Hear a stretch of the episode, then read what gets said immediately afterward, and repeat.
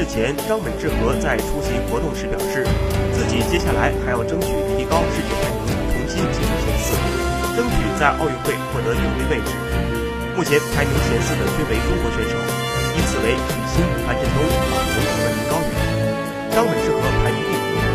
张本智和在日本队内的排名遥遥领先，剩下一个奥运会单打名额将在石竹笋和丹羽孝希之间产生。张本智和表示，获得奥运会。接下来，为了奥运会夺牌，要提高世界排名，争取进入前四。在奥运会单打半决赛之前，避免遇上中国选手。最近他将参加的国际大赛是九月十五日开幕的在印尼日德举行的亚洲锦标赛。